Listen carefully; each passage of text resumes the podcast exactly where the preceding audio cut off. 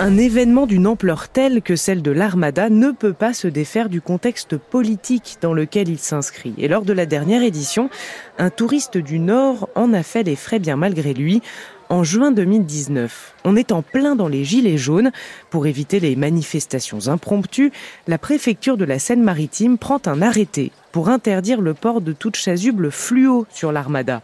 Or, le samedi de l'ouverture des festivités, il y a des craintes de voir débarquer des manifestants sur les quais. Les policiers sont particulièrement attentifs et voilà qu'arrive un bus de nordistes, parmi lesquels Jean-François, fonctionnaire de l'éducation nationale, qui porte son blouson de randonnée à capuche, un blouson gris et jaune. Il n'en faut pas plus aux policiers pour lui barrer la route et lui interdire d'accéder au plus beau voilier du monde. Il n'a pas manqué de raconter sa mésaventure à France Bleu Normandie.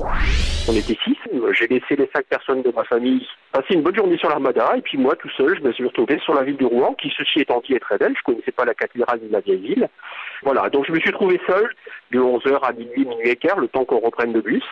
Je peux comprendre tout à fait que les forces de l'ordre avaient beaucoup de travail, devaient être sur les dents, ça doit être très difficile de gérer la foule, mais je pense qu'on peut aussi avoir un peu d'intelligence et savoir reconnaître un gilet jaune d'un blouson jaune. Pour moi, c'est de l'excès de zèle, c'est clair. Un excès de zèle dont il s'était ému auprès du défenseur des droits, mais aussi du maire de Rouen et de la préfecture de la Seine-Maritime, à qui il avait écrit sa colère et surtout sa déception.